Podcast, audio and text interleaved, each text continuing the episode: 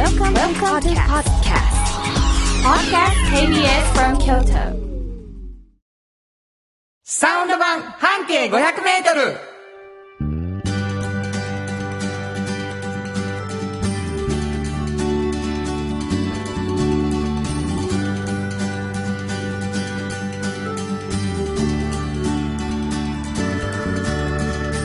こんにちはフリーマガジン半径500メートル編集長の炎上真子です。サウンドロゴクリエイターの原田博之です。えー、3月14日ということでございまして、ホワイトデー。あはーホワイトデーや。もう大変やな、ホワイトデーな。大変ですよ。いっぱい返さなあかんのちゃいます？いやいや、もうほとんど僕は返さないっていう方向ですかね。やっぱ歌で返すんですか？いやいやいやいや、もうなんでしょう。ありがとうって思ってます。最悪やんか。やめてほんまやね。あかんね、それはね。せめて歌で返さな。はい。わ、うんかりました。はい。お便りをいただいております。はいやぶれがささんです。ありがとうございます。ありがとうございます。原田さん、しんこさん、はいもうすぐ4月なので、うん活力旺盛なこの番組から、おきっと新しい企画がいろいろ生まれると期待しています。おそこでこちらも、うんこんな企画があったらいいなという空想を3つ考えました。えー、すごいでしょ？うん。1、しんこさんが個性的な店主さんにインタビューしはるのを録音で流す。お店主さんのパワーも伝わるし、うんしんこさんが感動している姿も生々しく聞き手に伝わると思います。なるほど。2、しんこさんのギタリストデビュー。C と G のコードしか弾けないと言ってはった頃より、うんはるかに上達してはるしんこさんのギターを伴奏に、うん原田さんに歌ってほしいです。あ、もうね、A マイナーもできるからね。びっくりするよ。F も。ほんまにすごいよいですね。響きですね。はい。3つ目、リスナーさんからの半径 500m 募集してはりますが、うんうん。電話で直接、うん。リスナーさんが半径 500m の名店について語る。うん。それを原田さん、しんこさんが聞き役になる。うん。原田さん、しんこさんの計画も教えてください。あ、すごいですね。いろんな。ありがとうございます。うん。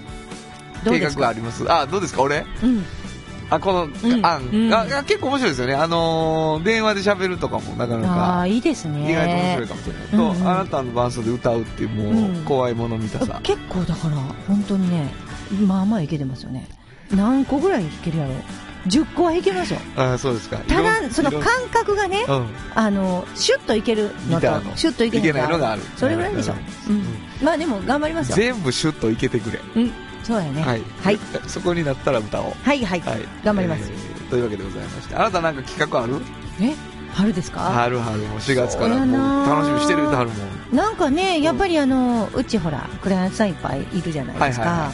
ね、こちらのね、ラジオの。だからなんかそこと一緒になんかするみたいなのやりたいですよね。ちょっとなんかこう CM ソングもさ、もう1年もずっと使ってるしさ、うん。この CM ソングを作った時の、うあの人たちが来るみたいなね。ん。絶対来てほしい。ね、うん。またちょっとそんな話するみたいなね。そうなんですよね。あってもいいのかもしやっぱり。面白い人やから、皆さん。ねうん。それをやっぱ引き出したいな。はい、わかりました。まあゲスト多い番組やわ、ほんまに。はい。えー、というわけでございまして、どんな番組かというと、サウンド版半径 500m、半径 500m というフリーマガジンがございまして、うんうんえーこれ地下鉄全駅に置かはいれて。置いてます。ついこの間出たとこですね、3月そうですね。えーそして、おっちゃんとおばちゃんというフリーマガジンもございまして、はいえー、しんこさんはその2つのフリーマガジンの編集長ということです。えーそのフリーマガジンに書かれているいろんな面白いことのこぼれ話を、うん今日もしていきたいと思いますので、そうです。えーフリーマガジンを知ってる方は、あ、知ってるなと思いながら聞いてもらったらいいし、初めての方はこれを聞いて、そのフリーマガジンを読んでみたいと思ってもらうのもいいかもしれません。はいえー番組では皆さんからのお便りをお待ちしております。メールアドレスを教えてください。はい。えー、500アットマーク KBS ドット京都。数字で500アットマーク KBS ドット京都。こちらまでお願いします。ということで KBS 京都ラジオからお送りしていきますサウンド版半径 500m 今日も張り切って参りましょうサウンド版半径500メートル。この番組は、山陽火星、トヨタカローラ京都、土山印刷、村田機械、フラットエージェンシー、東和、藤坂コーポレーション、MT 警備、日清電機の提供で心を込めてお送りします。産業化成は面白い。ケミカルな分野を超えて常識を覆しながら世界を変えてゆく。もっとお真面目に形にする。産業化成賃貸を通して楽しい暮らしを提供するフラットエージェンシー。京都と京都を訪れる人とが出会うプラットフォームでありたい今日も京都の街づくりを応援するフラットエージェンシー。村テックを知ってますか？人を助ける。からくり機械がパートナー。安心と誇りを持って働いてゆける会社です。なくてはならないまだないものを作り出し未来を描く村テック。村テック。MT 鍛え抜かれた安心警備。ハキハキテキパキキビキビと誇りを持って信頼できる警備に努めます感動のあるセキュリティサービスも提供する株式会社 MT 新庫編集長の今日の半径500メートル。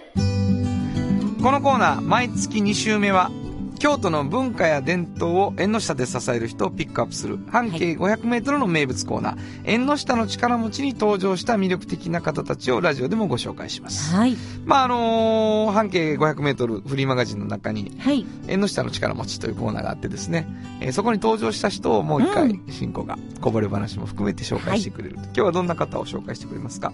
今日ですか、はい。あ今日はですね、あの、人というよりも、どっちかというと会社。うん、どんなことをしてる会社かってことなんですけど、はいい、や、私もね、これは縁の下の力持ちだなって本当に思ったんですけど、あのー卵あるじゃないですか。卵はい、はい。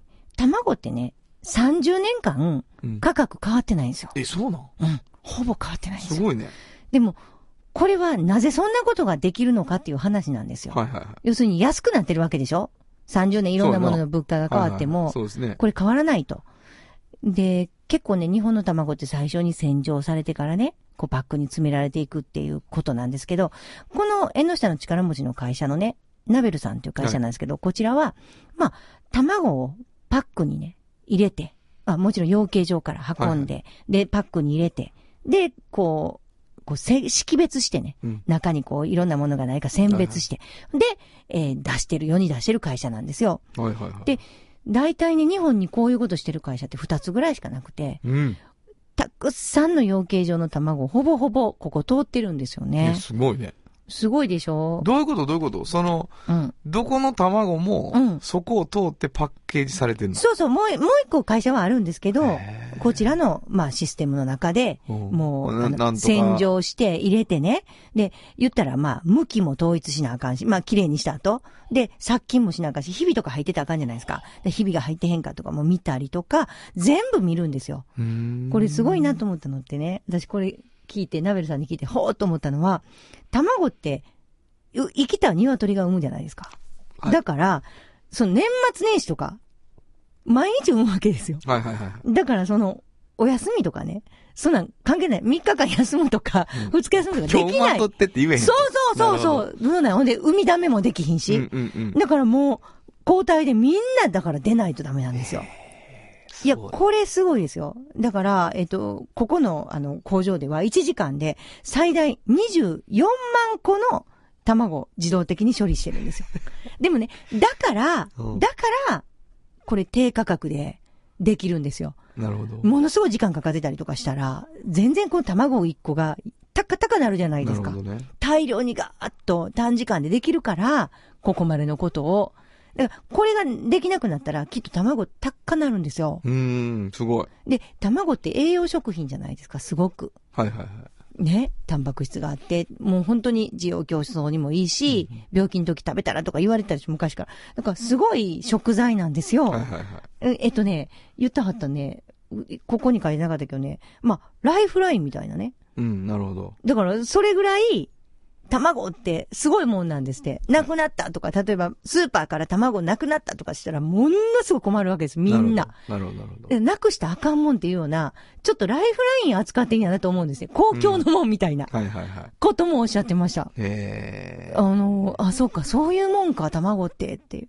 これなんで2社しかないんやろ？なんかね、どうなん、なんでなんでしょうね。少ないですね、この二つしか分分ね、割と特殊な機械で、ここも自社開発とかしてはるんでなね。そんなにその、みんながやれるようなもんでもないみたいですよね。えーすごいうん、ね。機械自体も難しいみ、みたいでしたよ。うん。うんどうしてその、参入しにくい。うん。出会い、出会わはるんですか？もともとはね、あのー違う、あの、制御システムっていうのを作ってはったんですけど、いろんなものの、ちょっと知り合いが、本当に、あの、卵のこういう選別ってできひんかなみたいなことを、放送機械、うん、放送機械作れへんかなみたいな言われて、で、やってみようかなみたいな。だから、言われて挑戦してみようみたいな。自分のとこにある機械を、ちょっと改良しながらできるんじゃないかっていうところから始まったんですけど。本当にひょんなことからって感じですよ。そう、もう、どっぱまりやったいうことやな。そうですね。すごいニーズやったってことやね。いや、本当にそう思いますね。あの、薄いプラスチックのうんうんうん。ケースってことでしょ？そう。で、こうね、向きをね、こっち側もこっち側も殺菌したりしなあかんから、そのくるって反対向けたりするんですけど、やっぱりそれがピチっていかないとダメじゃないですか。はいはいはいで、しかも、柔らかく持たないと割れるでしょ当たり前のことながら。だから、ここのその機械っていうのはもう世界で一番優しい機械言われてるんですよ。へえ、すごい。うん。だってこう、こうやって反対向けたりするのをね、荒くしたら無理でしょうんものすごいだからあれや大変。ね、ライフラインを扱ってるかもしれないって、うん。自分の仕事に感じはるっていうのは、多分すごく大きなプライドをそこで持ってはります。持ってはるってことやうん。ね。だから、水とか電気とかガスと同じように思えるって言ってはりました自。分たちがやってることがね。ううんうんうんうんん、そうかう。ん、だから、あ、これはすごいな。だから、ほぼ毎日日本人食べてるんですって。何らかの形で。僕もそうかも。うん。だから、そういうもんなんですよ。水みたいなもんでしょほんまやね。うん。へえ、そうか。そうなんですよ。すごいでしょ？すごい。そして30年間根を上げないでいてくれてるそうなんですよ。とこを支えてるかもなそうそうそう。ってことね。だから、小売市場はちょっとね、ここがわからないけど、ここの市場が変わったら、あの値段が変わったら、それは変わりますよそね。らそうやな。うんえーわかりました。すごいですね。えーありがとうという気持ちになりました。はい新語編集長の今日の半径500メートル、今日の縁の下の力持ちは、はい。株式会社ナベルさんでした。サウンド版半径500メートル。今日の一曲。はい。えーここで今日の一曲なんですけど、うん。まあ時期もいいし、いいしうんあの、そういう時期でもあるし、はい。えー、卵の曲言うてねう、ん。もう、我慢できひんかったんです。はい。ユーミンばっかりでごめん。荒井由実。ベルベットイースター。本当はここで、ジャスラック登録の名曲が流れてるんだよ。思議な曲よね。うん。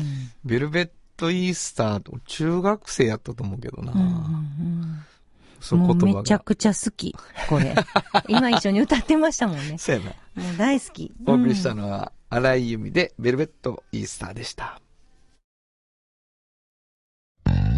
じっと支えて未来を開き京都で100年超えました大きな電気を使える電気に変えてお役立ち暮らしをつなぐのだ。日清電気京都に広がる出会いのバカローラ京都で乗り継ぐ思いつなげるつながる助け合う。一緒に京都を応援します。ゆっくり走ってもっと近くに「トヨタカローラ京都」童話の技術力でがる世界はなのから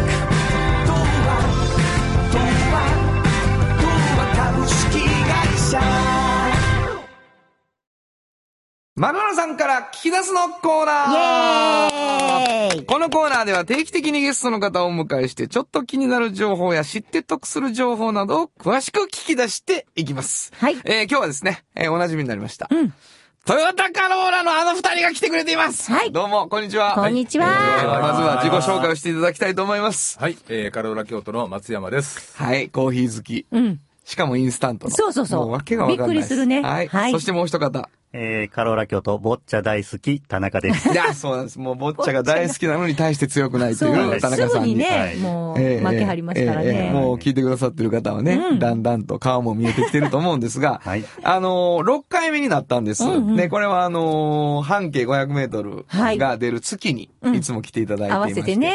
で、ということは、うん。え2ヶ月に1回、はいで6そうですね。回ということで、うんうん1年間、はい。えーずっと私たちの番組をね、応援していただいて、本当に。本当に一応ね、1年間出させていただくというお話で、うんだからはい今日僕たち、そうですねね。最終回。最終回。の気持ちで来てるらしいんです。はいこれはもう皆さんの方からもお便りいただきたいんですけど。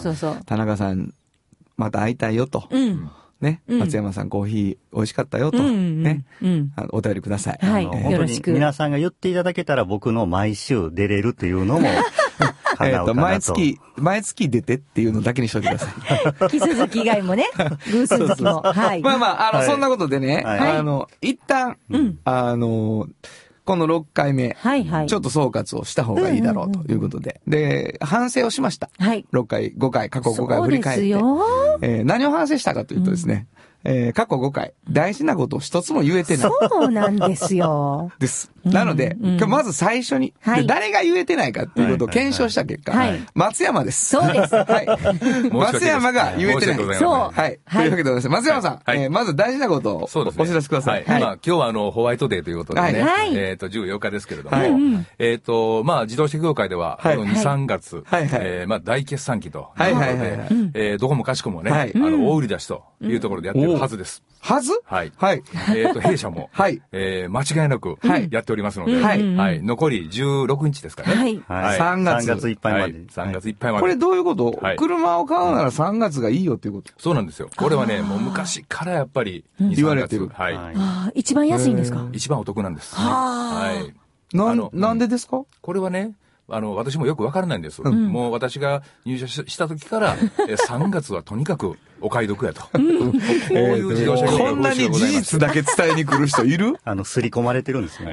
体の中に。2月3月になると安くしたくなる。車業界が。あそう前に前に、前のめりで。まあもう今までの僕らやったらね、うんうん。まだホワイトデーのの話してると思うんですよ。そうなんですよ。はい。決算の話できひんまま次行ってると思うんですけど、はい。一番大事なことは皆さんに、うん。えートヨタカローラ京都さんではい。車を買っていただくにはチャンスだということ。今がチャンス。はい。もうそれで大丈夫ですか？大丈夫です。今日来た甲斐があります？はい。もう、あの、やり残したことはございません。こんな簡単なことができへんかった。1年間。今までね。今までずっとびっね。くりする。で、まあ、ただですね、あの、車屋なのに、ディーラーなのに、はい。全然ちゃうやないかと。野菜ばっか売っとるやないかと。ぼっちゃばっかりやっとるやないかとコーヒ。ーばっかり飲んでる。飲んでるやないかと いうね、印象がみんなのところに届いてしまってるかもしれませんが、はいそれもなんかこう、実は真実で、うんあの、思いがあるんだと。そうなんですよいね。うことをですね、あの、毎週出たがる田中さんにはいはい。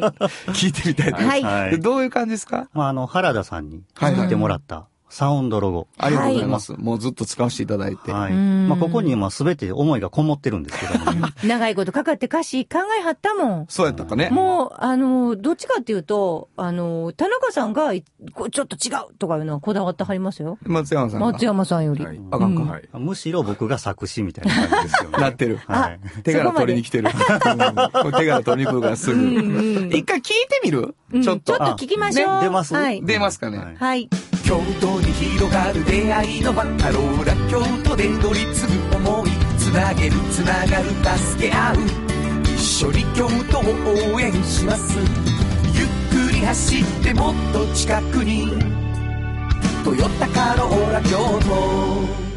はい、ということなんです。これ、どこですか？この中でも。素晴らしい曲。えっと、ほんまどうや、どうや、どうや。ほんまや。何回聴いても素晴らしいですね、る。これ。うん。全部の歌詞が素晴らしい。うん。まあ、強いて言うならどこです？つなげる、つながる、まあ、やっぱりその助け合う。あたりですうんね。やっぱり僕たち、あの、皆さんとの、うんあの、僕たちと、あの、皆さんとのつながりを作っていきたいっていうのもあるんですけども、やっぱりあの、僕たち自動車販売をさせてもらっていて、これも地域の皆さんのおかげで成り立ってるんですけどうも、んあの、地域の皆さん同士のつながりも作るお手伝いもそうなるほどですよね。野菜の時もそうでしたもんね。だから野菜を、自分が野菜を売るんじゃなくて、売ってる人と買いに来る人が、トヨタカローラ京都の場で繋がってるんですもんね。そうですね。うん。結局その時の皆さんの笑顔が本当に素晴らしいんですよね。あなるほどなうんなるほどうん。車っていう直接的なもんじゃないけれどはい、そこでつながりを作る。そうなんです。うんうんで、あのーまあ、僕たち、あの、まあ、サウンドロゴの中にある、うんゆっくり走ってもっと近くに。はいはいはい。僕たちもゆっくり走ってるんで、うん皆さんのそばにいつでもいますんで、うん。もっと僕たちをね、身近に感じていただいて、うんうんうんほんで、あの、僕たちのお店が本当に皆さんの出会いの場にうん。なってほしいなと。なるほど。なるほこうもう松山さんが涙ぐみながら聞いてはい。ます。うんもう感動しております。本当ですはいね。心が全然こもってない。いや、でもほんまに出会いの場作るためのね、そうですよ。いろんな企画を。はいそうそうそうやね。うんでもやっぱり、まあ、ボッチャもそうやし、そうそうあのーゆっくり感っていうのは、うん。車にとっては新しいですよね、逆に。ほんまやうんね。やっぱスピードスピードで来た時代が一瞬あるやろうし。うん。そうですよ。そうですねボッチャカってどんどんどんどんゆっくりゆっくり浸透してきて、今やっとパラリンピックのね。そそうですよね。正式気になり種目になってだすとすごい見えてきましたね。そうなんですよ。もうもっと前からやってはったからね。はいこんなん決まる前から。まあただただでも原点は自分が楽しかったっていう。出た。ひっくり返した今。あんなに人の笑顔とか地域とか言ったけど 最後自分やでも最終はね。これ半径とかね、おっちゃんとおばちゃんに関係するんですよ共通するもうこれね、ほんまに、結局自分が楽しないとダメなんですよそうね。なんですよ。続かへんからだからもう本当ね。田中さん、だからあんまり上手くないけど楽しんではるもん、ボッチャを。じゃあ、あんま上手くないとか言うね。俺と田中でチーム組んで負けんねん、この後、多分。あの、僕ね、ほんでね、松山さんにずっと言わなあかんことが実はあったん何やろ？ですよ。何？僕あの、二人でこの一年ずっとコーヒー。やってきたんですけど、はいはいはい。僕あの、実は、え、紅茶派なんです。ちょっと。そういちいち裏切る。え僕一度も美味しいとか言ってへんと思うんですけど。僕この間、あの、ずるい先月、先、先月か、もらいに行ってはいね、コーヒーをはい家で飲みましたけど、あ美味しかった、美味しかった、美味しかった。ありがとうございますありがとうございますあの、おしゃれなデザインで。はい。オリジナルブレンドでしょそうですようわーすごいなもう何にも車も買わずにコーヒーください言って。でも紅茶派やって。ビビるわ。ねえ。ポロって言ってしまはった。はい。まあね、あのー、最終回風、うん釘出してますけど、うん終わらせません。そうです。あはい毎週。えー毎週ではないですけだからど。毎週。えできれば毎月までで検討いただいてですね。わかりましたえー皆さんにまた、あの、お会いでできるといいなと思うわけでございますけれどもね。ぜひ、あのーとりあえず3月は車買うのはいいよと。そうです。いうことで、はいえーあと15日間ぐらいごそうですねざいますので、はいあのーなんでしょう、ホワイトデーのつもりで、はい。車を買ってみるのもえ？いいんじゃないでしょうかね。すごいプレゼントあや。のもうそれ、ほどほどでいいんで、僕へのお便りをとりあえず。あ欲しい。わかりました。えーこんなに身勝手なやつだったんだということだけが結局伝わるという。はいというわけでございまして、はいえー今日はトヨタカローラ京都さんから、はい。えー、松山です。そして田中です。二人をお迎えしました。どうもありがとうございました。ありがとうございましたた。FM94.9MHz。AM1143kHz で KBS 京都ラジオからお送りしています。はい。今週もラジオドラマの時間がやってまいりました。はい、ありがとうございます。先週もいただいたんですけどね、はい琵琶湖さんが、うんえー、原田さん、炎上さん、こんばんは。こんばんは今日も楽しみながら聞いていますよ。うん。この間番組にを聞いてたら、ハギフノカのメンバーの原田博之さん、ひずめちえさん、福山俊郎さん、そして欠席でしたが、脚本家の桂正彦さんとメンバーのいろんな面が聞けて楽しかったというふうに書いてくれてるんですけどね。はいはい。あのー、慎吾さんにとって彼らはどんな感じですか、えー、もう私ほら、演劇がね、原田さん以上に好きじゃないですか。なんでそこで俺より以上とかいやいやいや原田さんよりさ、うん。私の方が演劇、山盛り見てるし、なんでそんなこと言うの私、原田さんより好きやん、うん、演劇がなんでそん。なこと言うんやろ？いやいや、で、だから、うん。その、やっぱハヒフのか、最初、ね、あの、原田さんが出てるからという理由で初めて見に行ったはい。けれど、やっぱすごいクオリティが高い今日。はありがとうございます。これ私ね、演劇ほんまに見てるんです。原田さんより。俺がさ、そんな見てないから、うんあんまり、あれならへんけどね。うん。あの、私、まあ、あの、いわゆる劇団四季とか大きいところのも見てますし、小さい小劇場の学生演劇から全部見てるんですけどほんまに見てはる、だから、そんな中で、ものすごくクオリティ高いし、安心して見れるし、まあ、あの、皆さん上手いしね、特にまあ、あの、いわゆる、まあ、ひずめさんとね、福山さんなんかは、外箱町で、元もう、ねもう本当にもう。すごく勉強された方たちと、原田さんみたいに、ちょっとやっぱりなんつうか、器用な方と一緒にされてる。何何ねディスってんのか何にも？あほんまどういうこと？いや、全然大丈夫え、です。すごいやっぱりうまいですよ。ありがとうございます。はい。で、脚本がいい。そうですね。でもコンパクトにまとまってる。はあれはもうね、あの、あんまり演劇見たことない人でも、絶対楽しめます。ありがとうございます。はいあの、ムーンライトクラブというお芝居なんですけどね。えーそのメンバーでラジオドラマをお送りしております。まあ、聞いていただきましょうか。はい。えー今日は第24話ということになります。はい今週もどうぞ。お楽しみください。有薬局半径500メートル物語ここは京都市内にある小さな蕎麦屋長寿庵。そこでは、ひろしと幸恵夫婦が仲睦まじく店を営んでいました。しかし、ひろしには、幸恵に言えない秘密が二つあったのです。一つは、彼が陰陽師という裏の顔を持っていること。そしてもう一つは、学生時代、ヤンキーを束ねていたことなのです。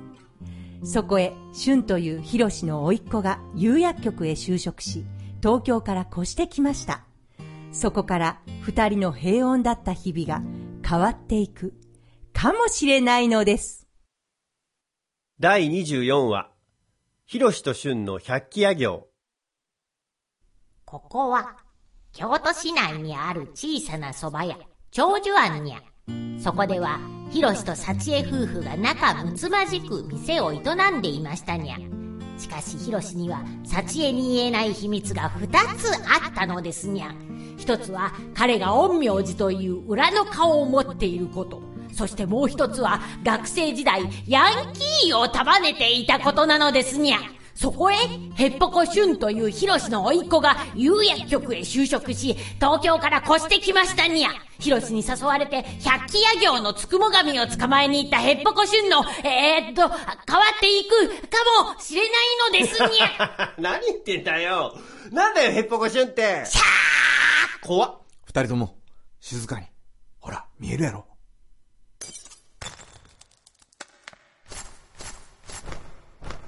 ここどこなの？一条戻り橋や。ここにつくも神が集まって、それから一条通りを百鬼夜行するにゃ。そうなんだ。そやから、練り歩く前に、高倉家の陰陽師が集まって、捕まえていくんや。うわつくも神がいっぱいいるでも百もいませんにゃ。年々減ってるからな。使い捨てが当たり前の世の中ですからにゃ。あみんな整列し始めた牛三つ時や。始まるぞ。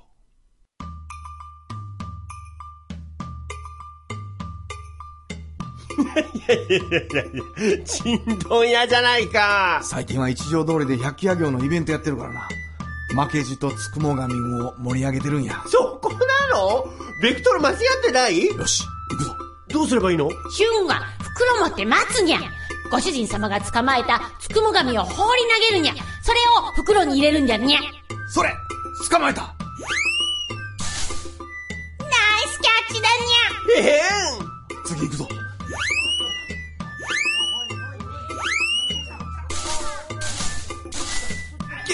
構な数だね。まだ来るにゃ。ひえーカツオの一本釣りみたい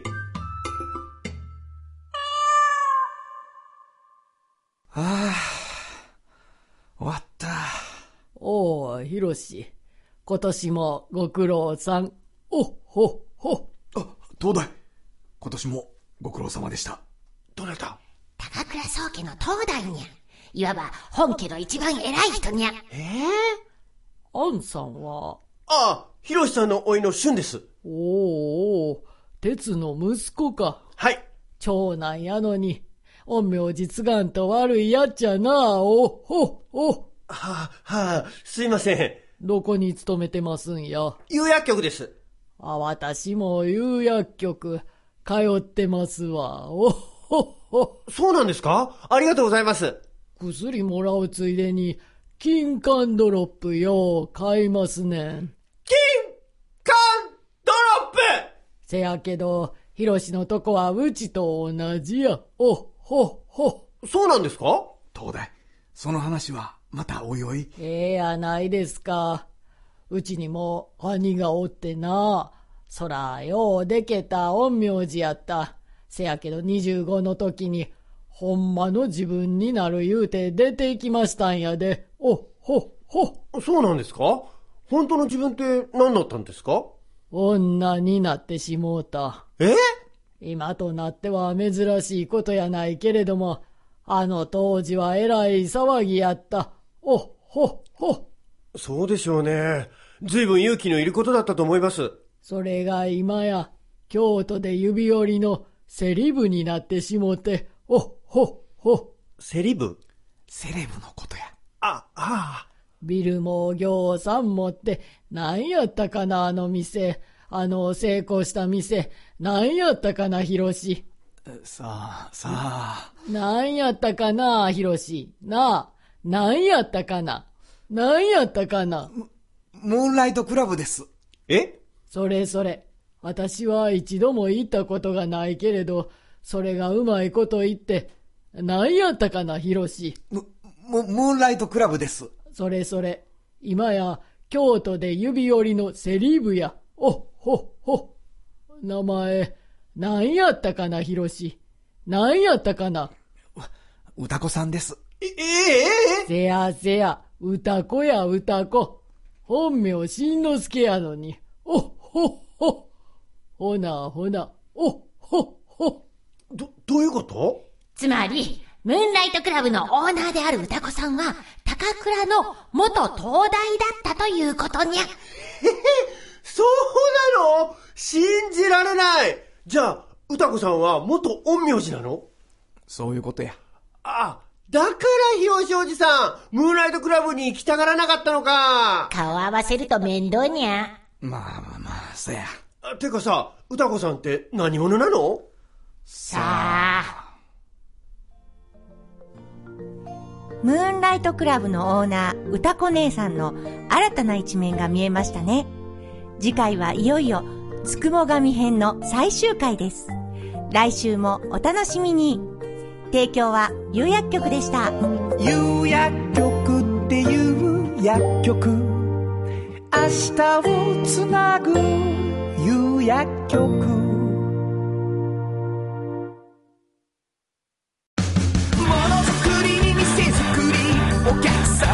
様の欲しいを届けるカンパニー汗をかきかき喜びを共にトータルソリューション。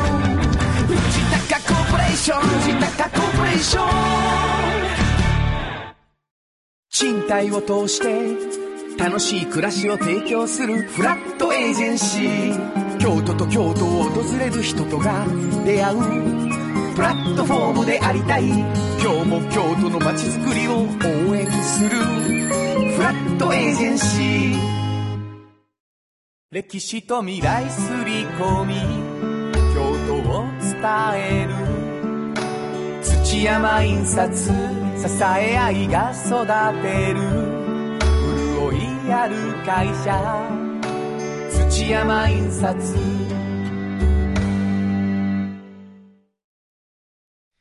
はい、というわけでございまして。あの、まあ、歌子姉さんと。秘密が明かされましたね。はい。ムーンライトクラブというお芝居の方ではね、よくよく登場するというか、まあ、あの声で出てくる本には出てこないんですけどね、えー、という人の話がちょっと分かったということでございました。はい次のコーナー行きましょう。おっちゃんと、おばちゃん。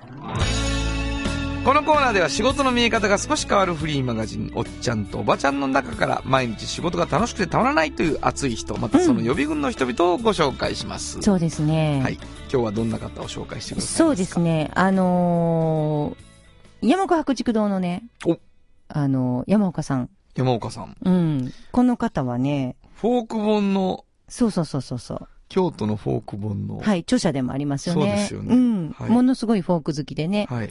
あのーこの方やっぱり、あのー何代目やと思います？うわ。この白竹堂の。難しい。ちょっと待って。うん。えーっと、200年としたら。300年え、300年だ。うん、302年。いい。うん。ほらもう100代目とかやん。違 う違う。なんでなんでない、いろいろこうありながら10代目になるんですよ。3年ちょうだいか。なんで、なんで100代目面白いですね。はい。100年で。そうなんですよ一で人3年になってしまった。ごめんそうそうそう。で、彼はね、あのー大学ね、長いこと言ったんですけど、同じ立命館やめてあげてよ。私よりかなりちょっと年上なんですけども、あのー全然継ぐ気なかったんですよ。ええー、そうなんですか。ご長男だったんですけども、もう、親もね、親御さんもね、もうそんなん、つがんでいいでと。センスってそんなね、これからずっと今、今でもね、和和装ってそんなに言いはらへんでしょ、ゴロゴロ。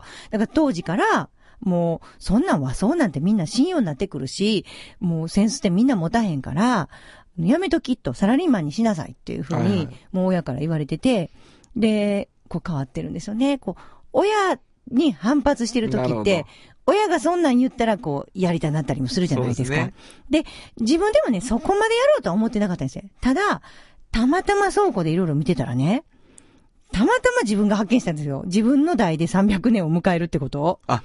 なるほど。もう全然親御さんに言われてなくて、え、俺の代で300年なんやって思わったことと、あと、数えてみたら、え、10代目なんやっていうのを倉庫で知るっていうね。だから、それまで、そんな、あんたは10代目やでとか、300年やでとか言われずにずっと来てね。で、すごいそれがね、なんか、本当に数でね、自分が、あ、自分が、まあ、それを絶やすっていうのは、なんか良くないんじゃないかと。と、これ、やってみようかなというね、決心をしてね。別に親御さんがやれって言ったわけじゃないんですけど。で、そこで、ぱりこう、これからどんなセンスを持った方がいいのかっていうような話もね、うん自分で考えてね、あの、彼はそのフォークソング好きやったから、はいはい最初は泉谷しげるさんのね、はい。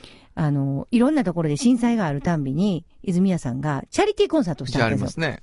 で、それを最初に新聞で知ってね、うわ、チャリティーコンサートしてはると、泉谷さん。はいはい。で、ちょっとなんか、チャリティーグッズかなんかで、センスでできひんやろかってもう、本当に直感的に思って、すごい。うん。もうすぐその足で、泉谷さんのとこ電話するんですよ。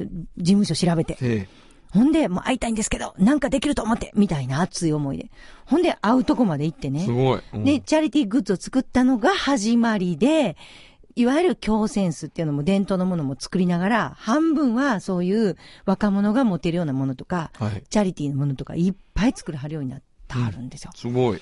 もう今も年間も何個もね、いろんな種類のチャリティーグッズとか、まあ、あと、ライブに使われるのものとか、やってはるんですけど、全部彼のアイデア。へえ。だから、あの、すごいなと思って自分が、例えばフォークソングが好きとか、音楽が好きって言って、もう、それが直接的な道じゃなくても、はいはいはいはい。全然つなげてね、なるほど。自分の仕事って、自分の好きなように、なんとか動かして、やってみれんやなって。そのさ、うんものすごい際にある行為としてさ、うんうん。際っていうか、そこが分けると思うねんけど、うん。新聞で見て電話しはるやんか。そう、そう。そのさ、電話しはる、まあ、おっちゃんとおばちゃん僕らがこう、背中を追いかけていく人たちうんうんうんなんだけど、まあ、うん若い人がもっとそうなればいいなと思うけど、電話できはるんはなんでやと思う？ななんでしょうね。なんかね、感動したみはみたい。なんか、フォークソングっていうことをやってる人らが、こんなやって、こう、助けられんや、みたいなことで、やっぱ純粋に、はっともう、なんかこう、直接的な動きじゃないじゃないですか、泉谷さん自体が。でもやっぱこんなことしてはる。俺かてできるわ、みたいな。すごいなと思って。まあ、かまあ振り返った時にそこにあるんやろな。うんそういう一瞬って。うんうんうんもう勝手に動いてんやろな、手が。うんうんうん。なるほどね。まあそうありたいものなんですけどね。ねなかなかはこう、いろんなこと考えちゃうから。そうですまあ。電話通じひんかったっていいし、うんその、結局箸にも棒にもかからんかったって、うんうんうん箸にも何もならへんねんけど、うんうんうんなんか億劫でしょ？そういうパッとかけるって。そうそうそうなんかね、うん。なんかプライドなんか何かわからんけど、勇気出ないですよね、勇気が出。ないねんけど、うなんかす、ええ嫌な感じっていうのね。そうそうそう。そこはいいですよね、すごく。うんもうたくさん作ってあります。だからいろんなおアアーティストと一緒にね、チャリティーの一緒に、あの震災の後とかでもね、はいはいはいもう奥田民生さんとか、へー斉藤和義さんとか、いろんな人とやってあります。はい。わかりました。はい。本日のおっちゃんとおばちゃんご紹介したのは、はい。えー、山岡白竹堂の山岡則之さんでした。サウンド版半径500メートル今日のもう一曲。はい。ここでもう一曲なんですけど、うんあの、ちょっと小耳に挟んで、はいはい山岡さんが、海吉弘と、うんものすごい仲いいとそうなんですよ。いうのでね。ものすごい仲良し今最近 CM でちょっと若い子たちが歌っていると、うんこの曲にしてみました。はいハイバンドでヒーロー。ヒーローになるとき、それは今。本当はここで Just like 登録の名曲が流れてるんだよ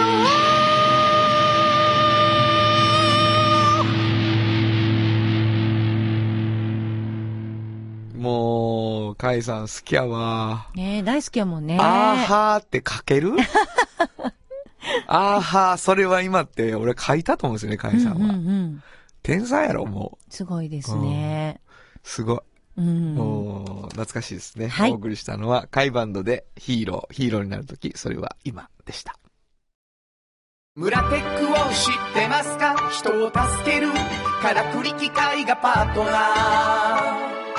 安心と誇りを持って働いてゆける会社ですなくてはならないまだないものを作り出し未来を描く村テック村テック童話の技術力で広がる世界はなのから聞こえその技術をもとに新しい未来を切り開く童話童話童話株式会社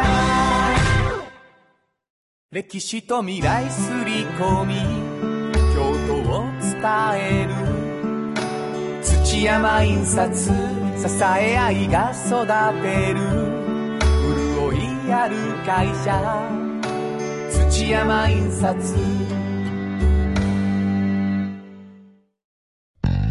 じっと支えて未来を開き京都で100年超えました。大きな電気を使える電気に変えてお役立ち。お役立ち。みんなの暮らしをつなぐのだ。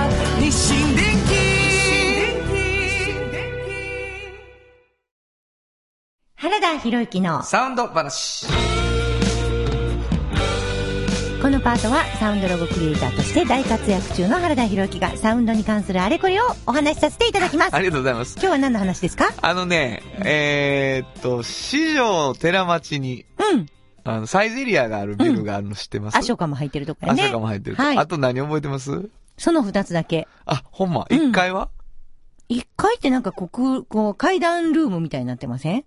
その奥のとこに、ええあの全然わからん。コスメとか売ってんねん。あ、もうで、その。裏に、うんあの、ラーメン屋さんあったりすんねんけど、あ知らん。わからへん。えっ、と、実はサウンドロゴをですね、あれ、菊水ビルって言うんですけど、うんうんえー応援いただいてまして、はいはい。菊水ビル全体の歌を作ってるんです。ビル全体。うんほんで、うんあのー変わるやん、テンポが。そりゃそうですよね。です、もう修正に修正を繰り返してるので、あの、い地下1階からさ上まで行きたいやん、普通やったら。すごい1階それ書いたんやけど、うんあのー途中で違うところになったりするから、1階行って3階行って5階行ったりとかしなあかんようになったりしてるっていう、継ぎはぎだらけのね、え 最新版のやつを聞いていただきたいと思います。えー、菊水ビルでございます。聞いてください。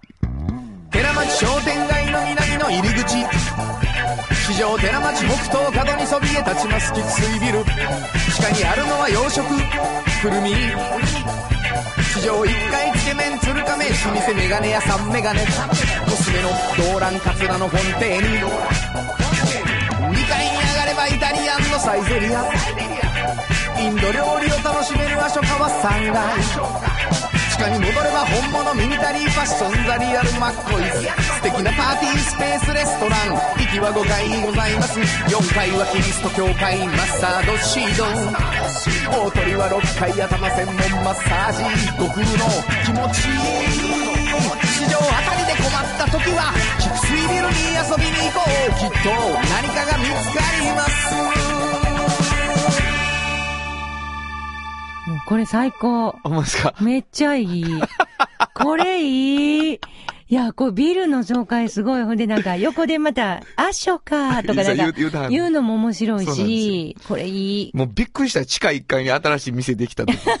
どうすどこに入れんねん、これ言うてね。えーいろんな。最高。いろんなことがありましたけどもね。うんえーこんなこともやってます。ビルごと、えー応援させていただいていたという、菊水ビルでございました。以上、原田博之のサウンド話でした。サウンド版半径500メートル。FM94.9 メガヘルツ。AM1143 キロヘルツで KBS 京都ラジオからお送りしています。あの話この一曲。このコーナーは私たちそれぞれがこれまでの人生で印象に残っているちょっといい話をご紹介するとともに、その話にぴったりの一曲をお届けするコーナーです。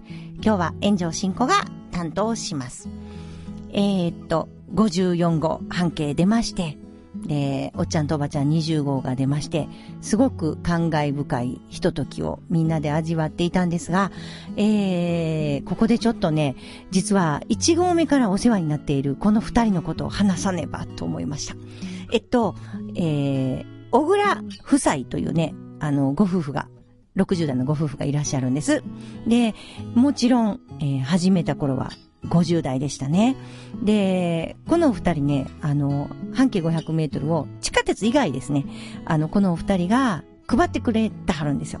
郵送の分もあるので全部ではないんですけども、京都のいろんなところに、ここの喫茶店には50冊、ここの会社の食堂には100冊、ここの本屋さんには20冊っていう感じで、もう管理をして、あの、ちゃんと配ってくださってるんです。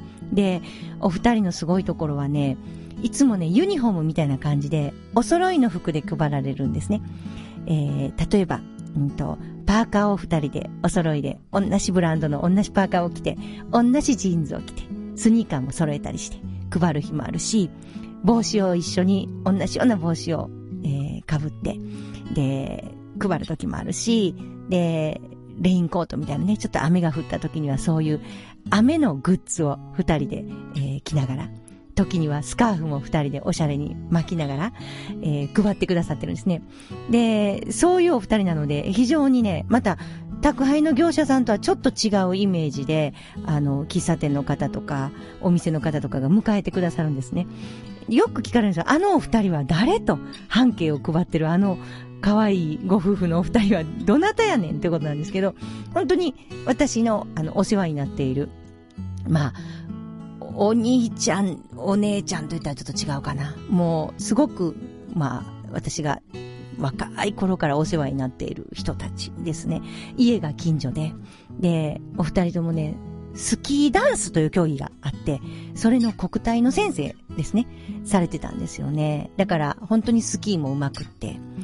で、そんなお二人、誰よりも半径を愛し、そして半径に愛着を持っていつも配ってくださるので、すごいちょっと改めてね、55号を目の前にして二人に感謝したいなと思って今日ちょっと話しました。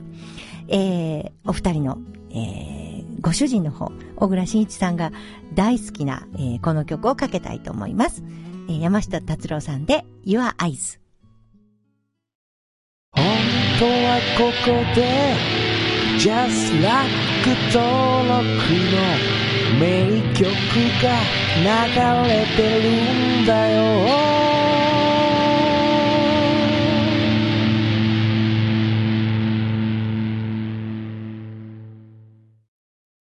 産業化成は面白い。ケミカルな分野を超えて常識を覆しながら世界を変えてゆく。もっとお真面目に形にする産業化成京都に広がる出会いのバカローラ京都で乗り継ぐ思いつなげるつながる助け合う一緒に京都を応援しますゆっくり走ってもっと近くに「トヨタカローラ京都」れた安心警備ハキハキテキパキキビキビと誇りを持って信頼できる警備に努めます。感動のあるセキュリティサービスも提供する。株式会社 MT うまいだしと自家製麺。みんな大好き花子のカレーうどん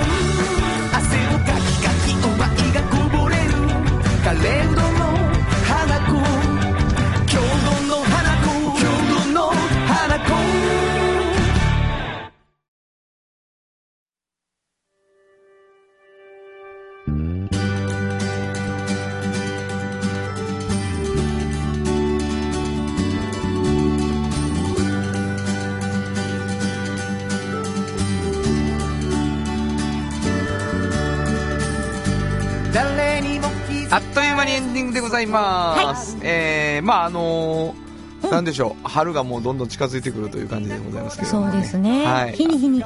まあでも寒くなったりもするので、風邪などひかないようにと思いますが、はいなんかお便り来てると。そうなんです。はいえー、ラジオネームソングバードさん、ありがとうございます。ありがとうございます。炎上さん、原田さん、毎週楽しい番組をありがとうございます。うわありがとうえ自分は10代の終わりから10年近く出町で勤めてました。うんうんそこで自分が取り上げてほしい半径500メートルは、河原町今出川お願いしたいです。なるほど。えー自分が勤めていたこんにゃく製造卸の会社や、先ほどの、えー、増形出町商店街がある今出川通りの北側もいいんですけれども、あんまり知らない南側エリアやエリアをリサーチしていただきたい。なるほど、なるほど。はい。えーっとね、お昼を食べに行っていた河原町まで川を下がり、西に寺町通りとの中間くらいにあったかな。当時は学生食堂だった中島食堂。はいどんな風になってるか教えてほしいです。知ってる？もちろん知ってますよ。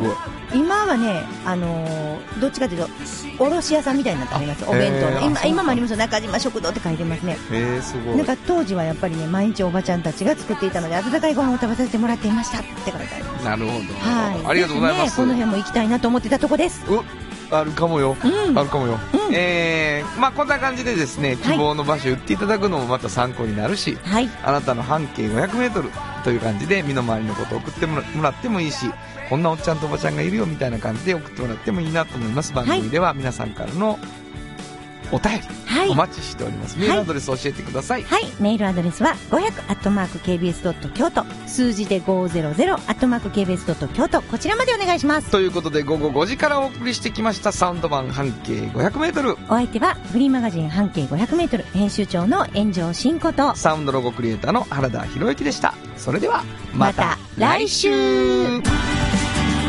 サウンド版半径500メートル。